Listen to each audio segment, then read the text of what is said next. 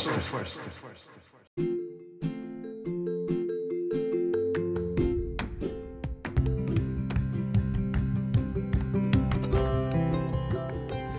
Hey,，大家好，谢谢收听北向科技服务的数位声音 Podcast Digital Voice，我是你的主持人 Jeffrey，公司的学习长。啊，今天是二零二四年的第一季的 Podcast，所以我想邀请我们的 MTU 部门的 e 作为我的 Co-host。嗨，大家好，我是 e 谢谢 Jeffrey 的邀请，很荣幸可以成为二零二四年第一次 Podcast 的 Co-host。然后我是公司的普通员工，对，啊，普通的员工，但是很优秀的 host。好，那 e 就今天我们的主题是什么？啊，对，呃，今天我们的主题呢，嗯，非常特别，因为二零二三刚结束，二零二四刚开始嘛。那二零二三年呢，最值得关注的就是风靡全球的 Chat GPT 的。那 Chat GPT 呢，也间接导致了那个 LM 的崛起。那在十二月份的月报里也有提到过那个 LLM 的相关技术 RAG。那据说呢，这也将成为近年来的热门话题。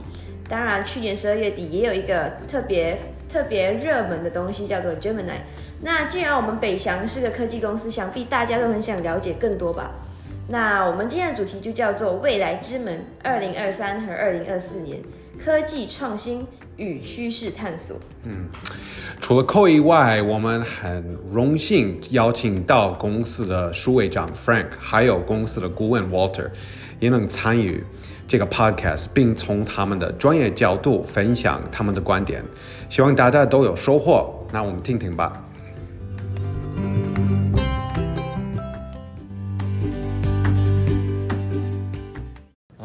来自我来自美国，你来自？我来自马来西亚。哦，还有两个，当然需要两个台湾人在这里的是来自台湾。对，跟我们在一起的就是是谁啊？是哪位？哎，我是苏会长 Frank Wong。还有我们的顾问。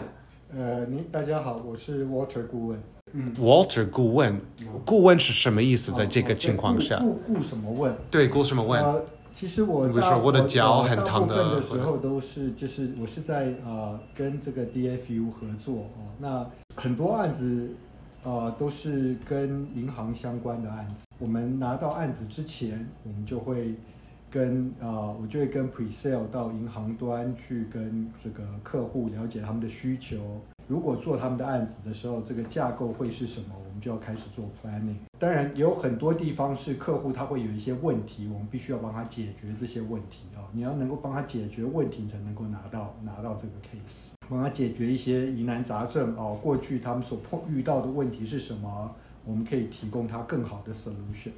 所以，那如果我们很幸运的拿到这个案子之后，整个案子的这个在 implement 的当中，我们也会碰到很多不同的问题，我也必须要能够尽我的能力来解决这些真正在在 implement 的时候所发生的问题。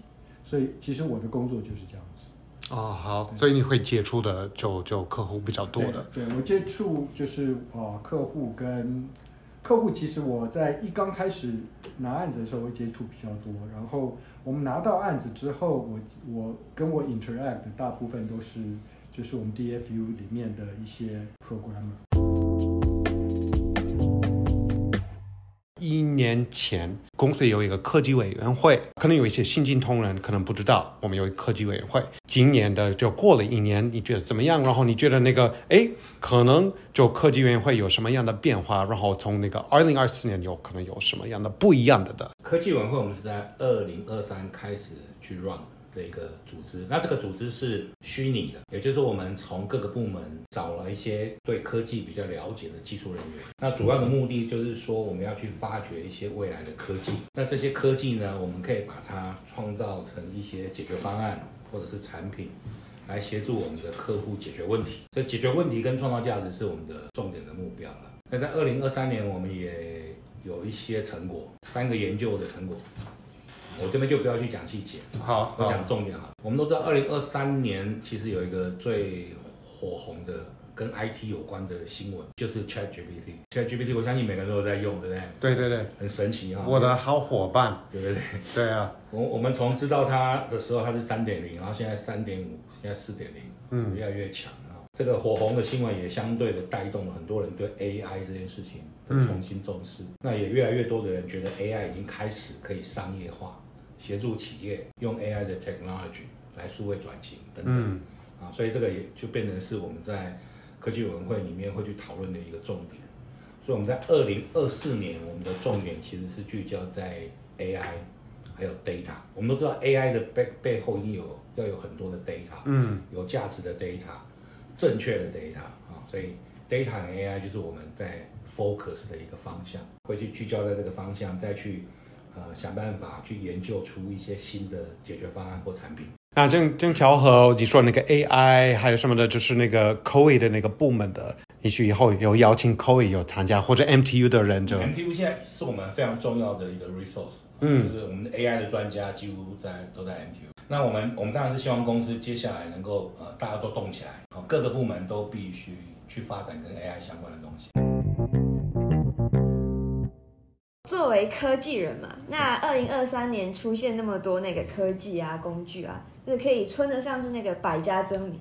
那你们认为说，就这这些科技，还是说你们有觉得有哪一些科技只是昙花一现？今年二零二四年的时候，这些科技是不是会有一些重大的一些呃上升上升趋势之类的？二三年的话，不能够说它是昙花一现啦，可是我觉得那 crypto Web 三好像就有一点声音就很少。那当然是 Freeman，头发卷卷的是吧头发卷卷的，对很年轻的被关起来的那个。Bitcoin 的对哦对 Big 我觉得这个呃 Web 三就比较沉下来。然后可是当然它我们最大的 surprise 就是 OpenAI ChatGPT 三到现在四点零，然后当然 Google 这边也有 Bar，我刚才还在跟 Frank 就在看，它现在有啊、Pro 的版本有 Open 这个 API 出来啊、然后看起来它上面的一些 quota 也蛮松的，所以我们都可以都可以拿来实验用。所以我觉得这个 generative AI 在二三年绝对是当红炸子鸡了。然后看到的未来，至少今年，我觉得继续也会是，也应该会是它。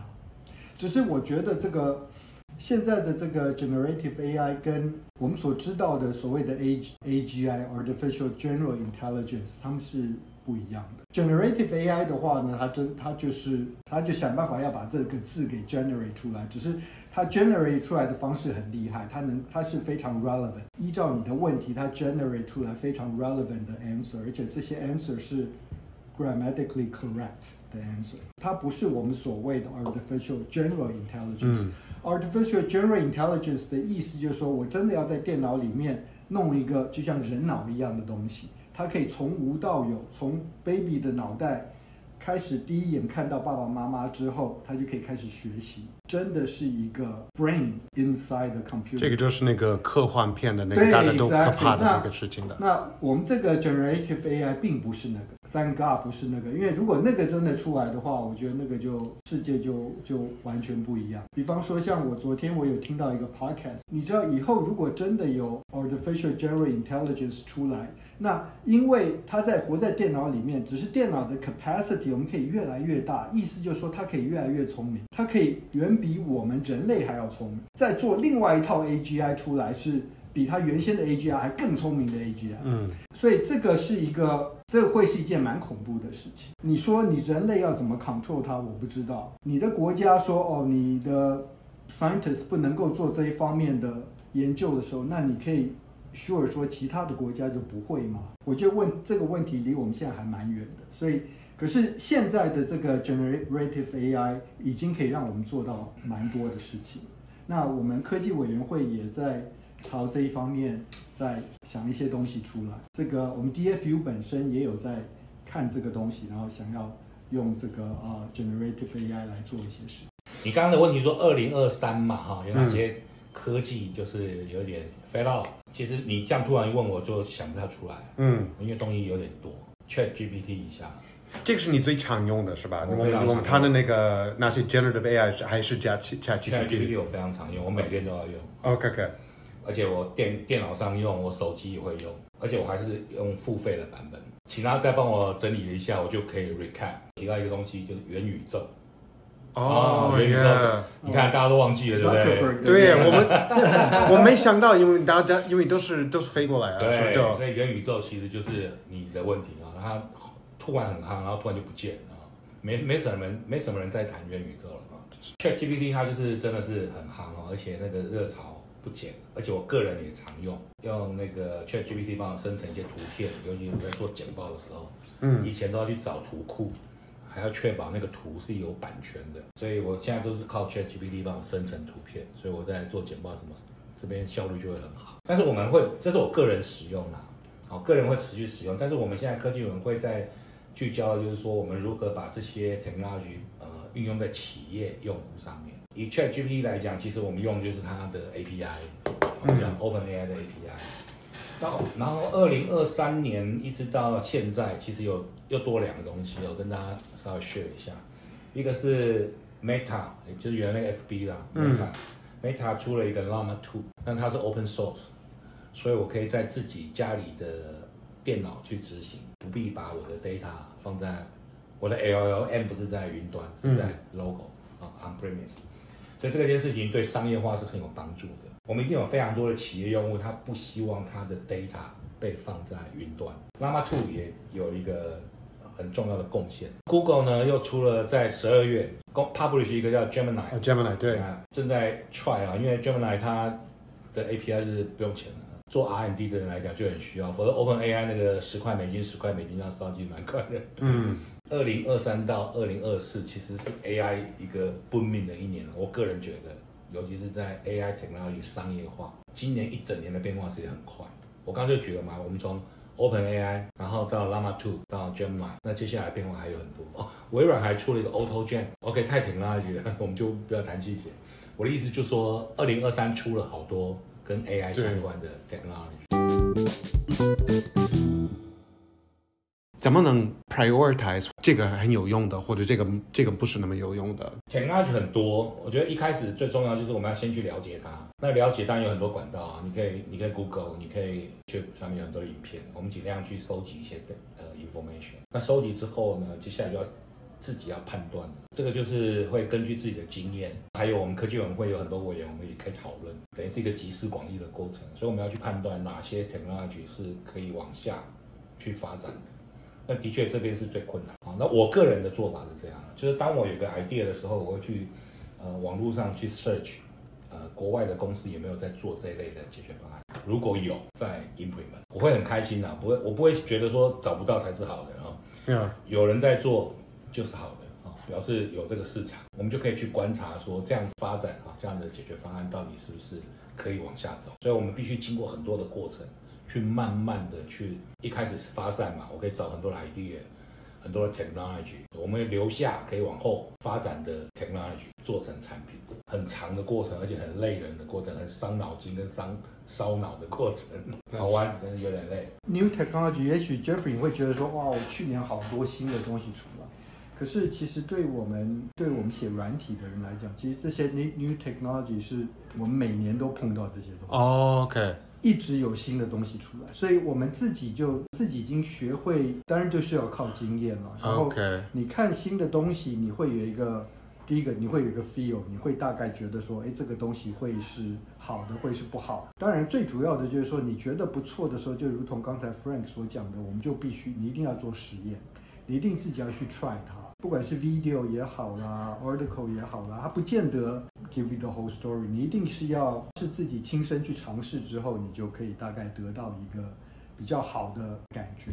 那所以通常我们都是这样，就是我们看到新的东西之后，当然不会马上就 jump into it，可是你会去依照你的经验来判断之后，然后再看一下 internet 上面对这个东西的 feedback，然后你也觉得不错的时候，接下来你就必须要自己去 try。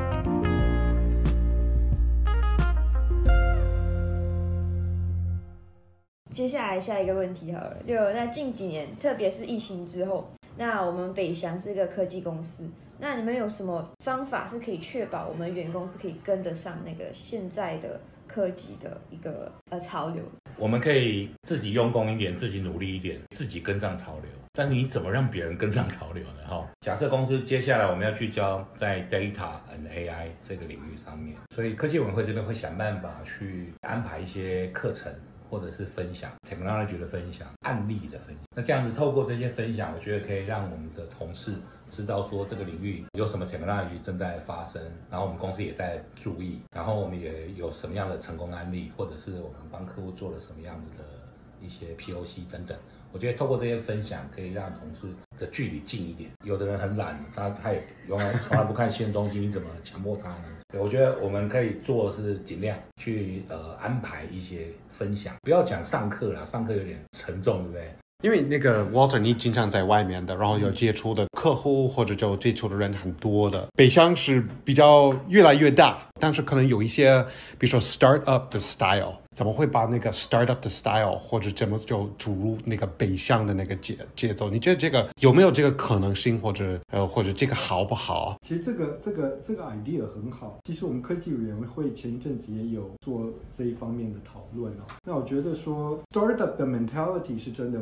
不错，我觉得那个是可以让你，我们可以摩擦出一些新的火花出来。如果北翔要能够 adapt 那个 style 的话，我觉得还不是这么简单，因为北翔毕竟是一个老公司，可能有一些其他的方式，比方说我不知道子公司啦，或者是什么，就是不是在北翔现在的这个 umbrella 底下的 maybe。那不过我觉得这个是一个值得尝试的地方。其他的一些公司也有那一种在。公司内部做 startup，我们可以找到一个比较好的方式来做所谓的公司内部的 startup 的话，我觉得这也会很不错，这也会是很不错。要不要开一个内部的 startup？各位可以考虑啊，因为之前我在马来西亚的时候，在待的那家公司就是是一个大公司，它内部 startup 之后再独立出去的，那很好哦，不错。它就要它就要有一些他们自己的一些方法。对，对不对？它要有一些规则，对你内部的 startup 你是要怎么样子来做？它要有一些，所以